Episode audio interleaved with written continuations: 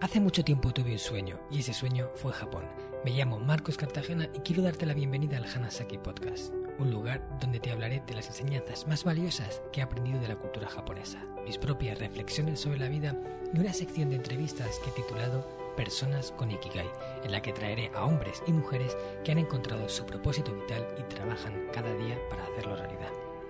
Espero de corazón que disfrutes de los minutos que están por llegar y por último un breve mensaje en japonés que deseo algún día seas capaz de descifrar. Hanamitai ni seichuste saite kudasai. Hola a todos apreciados oyentes del Hanasaki Podcast Creciendo con Japón, ¿qué tal estáis? Kyou wa. Chanto relax shite kiite kudasai.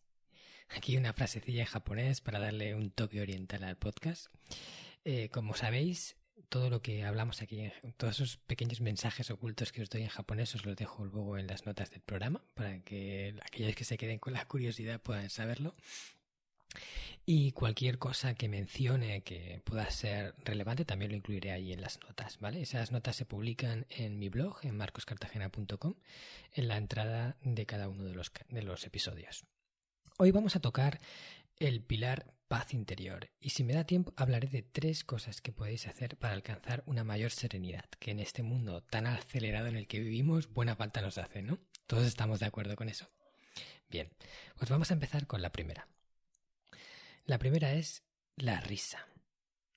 Sí, la risa. Esto es sencillo, pero eh, me gustaría dedicar una parte de este programa a hablar sobre lo importante que es que nos riamos más y que aprendamos a reírnos más, porque hay de verdad gente por ahí en el mundo que apenas se ríe y que lleva una cara larga siempre, así que lo ves que parece que está enfadado, cuando en realidad no lo está, pero esa cara evidencia como esa emoción.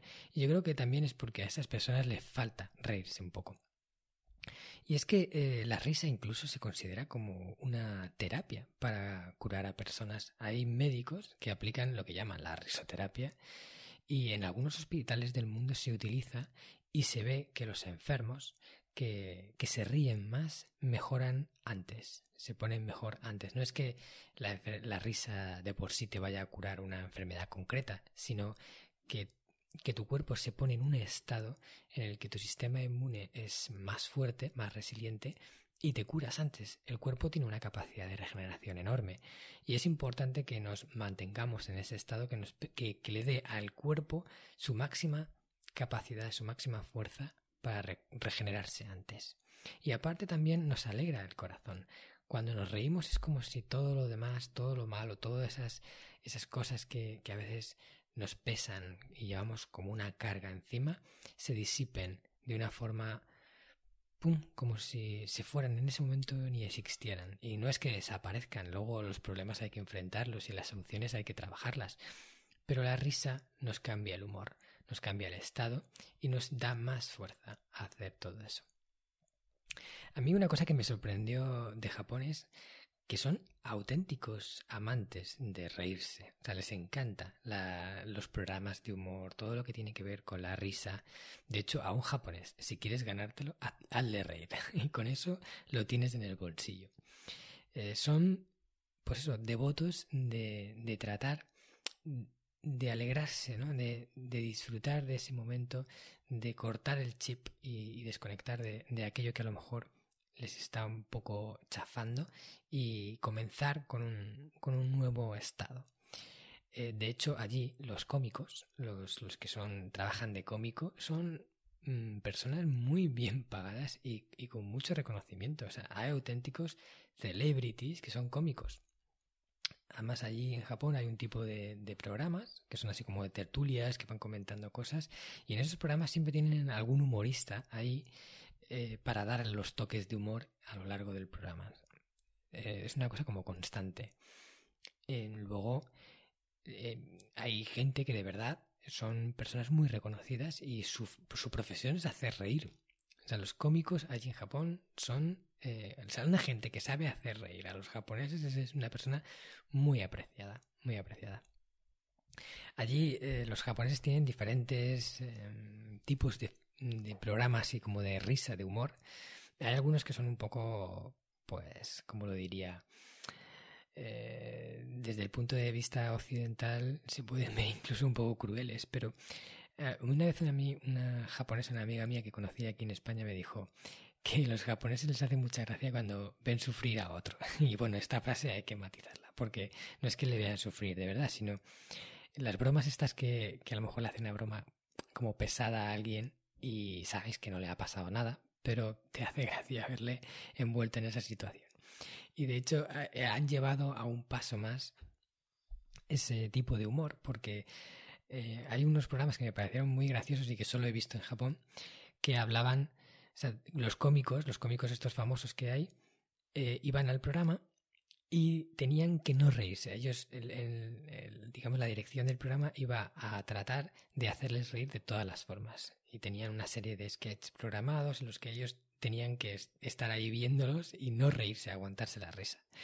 Entonces la escena ocurre como en una clase, si ellos fueran alumnos de una clase, están sentados en sus pupitres y les van poniendo cosas, van apareciendo diferentes eh, actores que entran y hacen sus sketch y ellos tienen que evitar reírse, porque como se ríen, pierden. en el momento en el que alguien se ríe, son una, una bocina, y sale eh, un, como un par de japoneses con una capucha, o sea, encapuchados, con un con una madera así fina. Entonces, el, humorista que se ha reído tiene que, que ponerse em, en cuclillas y le pegan con la, con la varilla en el culo. Entonces, eh, están todos intentando reírse porque además les dan fuerte. ¿eh? Eso no es una cosa que... Luego en, en las notas del programa también colgaré un vídeo mm, que a mí me hizo especial gracia en el que sale esto que os estoy comentando. La verdad que es muy gracioso porque, a ver, sabes que ellos están ahí por voluntad propia y sí, te ríes cuando los ves sufrir, pero sabes que no, que no es un sufrimiento de estos que, que sea malo, es un sufrimiento sano, como se dice. Una de las sugerencias que me gustaría haceros es que incluyáis en vuestra agenda planes para reír, o sea, planes que estén enfocados en, que os vayáis a reír, que vayáis a disfrutar de ese momento y que vayáis a soltar carcajadas, ¿eh? no reírse en plan una, sonrisita en la cara, sino carcajadas, de reírte bien reído. Y podemos hacer cosas como, por ejemplo, si vamos a elegir no siempre, pero si vamos a elegir entre una película de estas que te va a dejar mal cuerpo y una de risa, una graciosa, pues coge la de risa y, y ríete. O queda con amigos con los que sabes que vas a pasar un buen rato, no con esos amigos con los que vas a estar ahí hablando de temas que te van a sacar incluso peor, que estás ahí discutiendo, que vas a estar pues tocando cosas que no te van a aportar esa dosis de energía, de risa y de disfrute hay gente con la que te ríes más, hay gente que son, pues, que tienen ese toque, que dan sus chistes, sus gracias, y cuando estás con ellos sabes que te vas a reír. Pues queda más con esas personas. O luego, por ejemplo, también puedes ir a ver un monólogo en directo de un humorista, que eso es muy gracioso porque además te metes en la dinámica de la risa, todo el mundo riéndose y tú, sin querer, también te ríes más.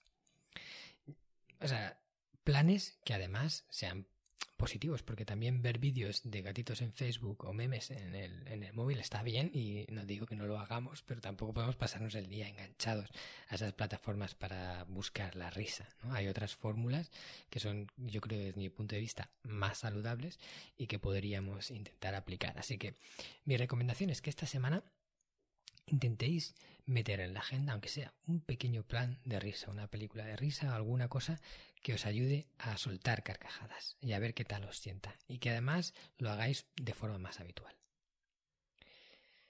El siguiente punto es el plan relax. El plan relax es algo que también un poco adquirí en Japón de todo mi tiempo allí. Yo, eh, una de las cosas que más me gustaba cuando estaba en la ciudad de Kioto, en ese primer año que viví allí, fue ir a, los templos. De verdad, los templos japoneses con sus jardines, con esos eh, suelos de tatami, esas estructuras de madera, todo de forma minimalista, limpio, sencillo, agradable, me hacía sentir muy bien. Y, y al principio yo veía cómo los japoneses iban a lo mejor solos o, en pareja, no, mucha gente, y se sentaban en el suelo de aquel tatami de los templos a contemplar el jardín, a disfrutar de ese momento de calma, a, a estar simplemente relajados, observando algo bonito de la naturaleza, porque además la naturaleza da mucha paz. Y lo hacían como, como un plan, venga, vamos a ir al templo y vamos a estar allí tranquilos un rato.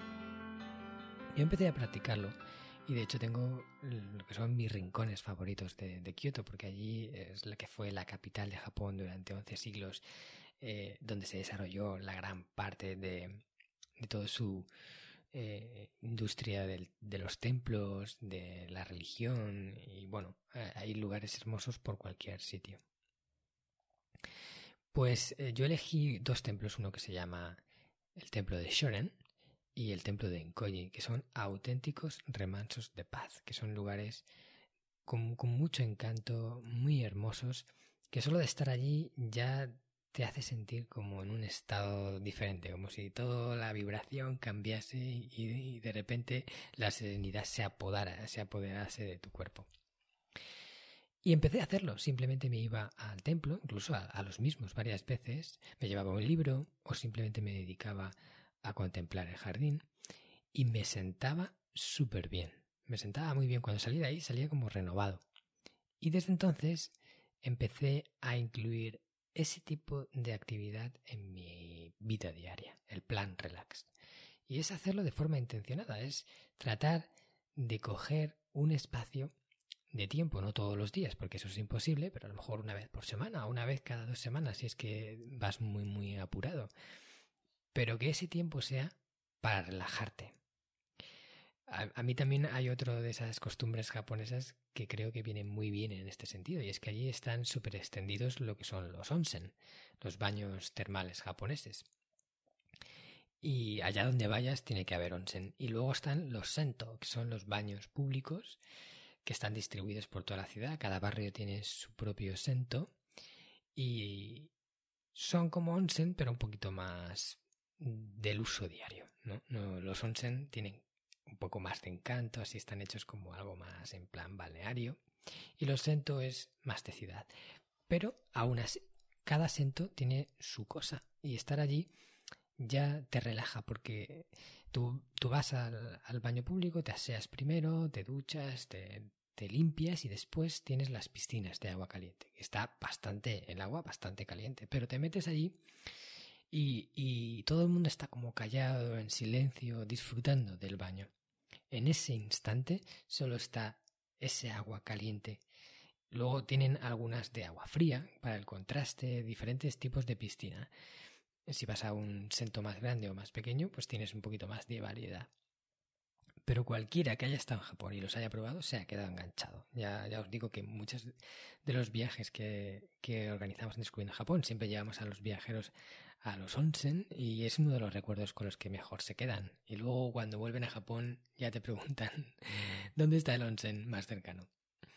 Pues yo eh, me volví un adicto y por lo menos iba una vez a la semana. Y ese momento en el onsen me sentaba también muy muy bien al cuerpo, no solo porque tiene sus propiedades eh, curativas, ¿no? El hecho de meterte en aguas termales, de depurarte un poco el cuerpo y limpiarte ahí con ese agua, pero además tiene propiedades para la mente, para relajarte, para ponerte en un estado en el que las cosas te afecten menos. Es que cuando tenemos ese equilibrio, cuando tenemos esa paz interior, todo lo que hay a nuestro alrededor, que es lo mismo de siempre, nos afecta menos y somos más capaces de apreciar la realidad como realmente es y no como nuestras percepciones alteradas a veces nos dicen que es. Yo personalmente, desde que regresé de Japón y después de, todos mis viajes allí, trato de incluir el plan relax en mi vida. Incluso voy a ir un poquito más allá. Una vez escuchando uno de los podcasts de Sergio Fernández, que, bueno, aquellos que no lo conozcan, es el escritor del libro Vivir sin jefe, Vivir con abundancia y muchos otros libros. Es un buen amigo mío, tengo la fortuna de conocerle. De hecho, él vino conmigo a Japón y yo como podcaster que soy, eh, también soy un gran consumidor de podcast. Entonces yo escuchaba todos sus programas y una vez dijo algo que a mí se me quedó marcado y es el que una vez al año eh, hagas tu isla de libertad, o sea, busques tu isla de libertad. Y esa isla de libertad es que te vayas tú solo a un sitio inspirador, un sitio bonito, pues si tiene una naturaleza exuberante, yo creo que casi mejor, y te vayas para reflexionar, para pensar, para calmarte, para desconectar, pero tú solo. O sea, también puedes hacer viajes con la familia, viajes con los amigos, y eso está genial y hay que hacerlo. Pero de vez en cuando hay que dedicarse un poquito de tiempo a uno mismo. Y te vas tú, no pasa nada, no, nadie tiene por qué sentirse mal porque te quieras tener un tiempo para ti. De hecho, si hay un problema porque tú te quieras ir eh, unos días Tampoco hablamos de que te tengas que ir un mes, pero bueno, si te vas un fin de semana o cuatro o cinco días o, una semana, o sea, no hay una duración estipulada, pero te vas tú solo y hay problemas con eso, pues ahí hay, algo que trabajar, ¿no? Algo en pareja o, en amigos que que trabajar. Y en ese tiempo, pues eso, hagamos muchos planes relax, eh, reflexionemos sobre la vida, sobre cómo ha ido el año, sobre lo que queremos lograr el próximo año, un poco revisemos nuestros objetivos y que sea, pues eso, una isla de libertad, una isla de, de, de punto final y inicio de otro ciclo. Y eso hacerlo una vez al año. Ahí lo dejo, como recomendación. Este podcast está patrocinado por descubriendojapón.com, una agencia especialista en organizar viajes con alma a Japón de la que yo también soy uno de sus fundadores. Hemos nacido para dar servicio a todos aquellos que quieran descubrir el país de una forma diferente, con la que poder conectar con su esencia y volver de allí con la sensación de haberlo conocido de verdad. Viajes con grupos de tamaño reducido, visitas a lugares fuera de las clásicas rutas turísticas y acompañado por uno de los guías del equipo de Descubriendo Japón, un amante de la cultura japonesa que habla el idioma y que te lo mostrará más como un amigo que como un guía a la vieja usanza. Yo soy uno de ellos. ¿A qué esperas para hacer realidad tu sueño? Visítanos en descubriendojapón.com. Y por último, eh, quiero hablar sobre algo que no aprendí en Japón, aprendí fuera de Japón, pero que luego mirándolo sí que acabé viendo que quizás sin querer ellos también lo hacían. Y es el prepararse para la transición. Vale, ¿y qué significa esto de prepararse para la transición? Pues mirar, a lo largo de un mismo día ocurren muchos momentos y cada momento es diferente. Cada momento requiere que lo afrontemos con una mentalidad diferente, quizás con una actitud diferente. No es lo mismo estar en el trabajo, en una reunión con, con otras personas de otra empresa en que tienes que presentar un producto o un servicio, que estar en tu casa con tus hijos. No es lo mismo. Y como no es lo mismo, debemos de estar mentalizados para esa ese diferente, diferente actividad. Por eso es importante que hagamos esa transición y la hagamos de forma consciente. Bien, pues aquí va el tip. Imagínate que acabas de salir del trabajo y vuelves a casa y vas a ver a tu pareja y a tus hijos si los tienes, ¿ok? Pues es muy importante que hagamos ese cambio, pero que lo hagamos, como he comentado, de forma consciente. Que pensemos en que vamos a esa nueva actividad y con qué energía, con qué forma, con qué actitud deberíamos de empezar eso para que funcionara bien y dejar atrás la, la actividad anterior. Si hemos estado en el trabajo, pues eso hay que cortarlo. Y hay que cortarlo con intención. Podemos cerrar los ojos antes de entrar en casa, respirar varias veces y pensar en lo que va a ocurrir a partir de que abramos la puerta y cómo nos gustaría ser, cómo nos gustaría actuar, qué nos gustaría decir en ese momento. Si vamos a ver a, nuestro hijo porque va a venir corriendo a abrazarnos, pues abrazarlo con todas las ganas, disfrutar de ese momento de llegar a casa, porque si entras con la mente todavía puesta en la actividad anterior, con todas las historias del trabajo, con todas las historias que has tenido que, que afrontar antes y todavía están en tu mente dando vueltas, cuando venga ese niño corriendo por ti a abrazarte, no lo vas a abrazar igual, vas a estar en otro lugar o con, una actitud que no es la propicia. Yo cuando escuché este, esta recomendación me pareció, bueno, que, que podía funcionar, pero cuando la apliqué me di cuenta de hasta qué punto sirve. Hasta qué punto ayuda a tener más claridad mental y, sobre todo a estar más en el presente.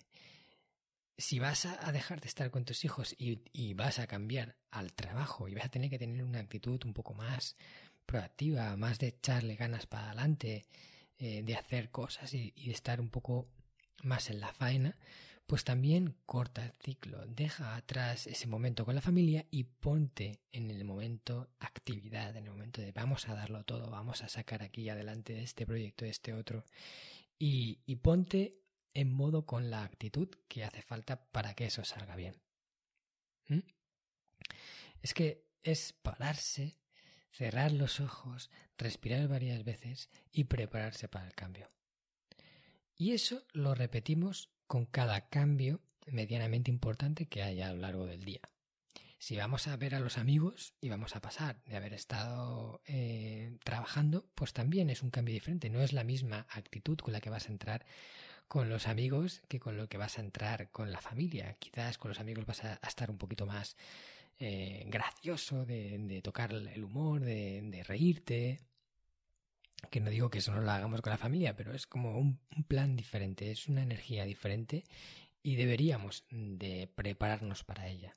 De tal forma que sepamos separar cada una de las actividades que hay en nuestra vida y hagamos ese break, mini break entre una y otra. Y de esta forma yo estoy convencido de que le vais a poder sacar mucho más partido a cada una de las cosas que hagáis y además vais a tener un estado más equilibrado, más tranquilo, más zen y con mayor paz interior, que es lo que buscamos. Yo, de verdad, os animo a que lo probéis, que esto no cuesta nada, que mañana, cuando empiece el día, lo tengáis en vuestra cabeza y hagáis esas transiciones, a ver qué tal os sienta. Y si queréis comentármelo queréis escribirme un mensaje para decirme si os ha funcionado o si no, o lo que sea, ya sabéis que podéis encontrarme en mis redes como Instagram o Facebook por Marcos Cartagena. Y de momento siempre contesto a todos los mensajes porque todavía el tiempo me lo permite. Espero que en el futuro siempre pueda seguir haciéndolo. Pero ya sabéis que ahí me tenéis de forma cercana, que podéis contactar conmigo y para mí será un placer estar a vuestro lado o, o matizar cualquier cosa que me queráis preguntar. Y con esto terminamos este episodio que hablamos sobre tres recursos que podéis aplicar en vuestra vida para tener un poquito más de paz interior. Y por supuesto hay muchos más. Eh, algunos de los que he comentado están en el libro, otros no, porque ya sabéis que el sistema Hanasaki va creciendo. Es una cosa que nunca he dejado de hacer. Siempre que he visto algo que podía aportar valor a uno de esos pilares, pues lo he ido incluyendo pero poco a poco iremos comentando más. De momento tenemos nueve pilares sobre los que hablar, que son los nueve del sistema Hanasaki, y os iré entregando eh, esas ampliaciones del sistema poco a poco. Y espero que estéis conmigo aquí escuchándome para poder recibir todo eso que yo creo que puede ayudar a tener una vida mejor y ese es el objetivo del podcast. Si te ha gustado el episodio, recomiéndaselo a alguien que creas que le puede servir porque a mí eso me va a ayudar un montón. Muchas gracias y nos vemos de nuevo la semana que viene. Un saludo, sayonara, minasan. ¿Qué tal? ¿Te ha gustado el contenido de hoy? Si es así, te estaría súper agradecido si pudieras ponerme una reseña positiva en Apple Podcasts, Evox o la plataforma que utilices de forma habitual. Esto me va a ayudar a hacer llegar a más personas un contenido que realmente creo que es valioso. También te recuerdo que todos los oyentes del podcast tenéis la posibilidad de descargar de forma gratuita el primer capítulo del libro, del cual soy autor, El Sistema Hanasaki, los nueve pilares de Japón para una vida centenaria con sentido, y además un pequeño ebook complementario que he escrito y titulado Los 27 superalimentos de la dieta japonesa, donde hablo de aquellos alimentos que según se cree ayuda a los japoneses más longevos a vivir hasta los 100 años. Puedes descargar estos dos obsequios en marcoscartagena.com barra regalo. Nos vemos en el próximo podcast y como dirían en japonés, mata kondo, soremade o genki.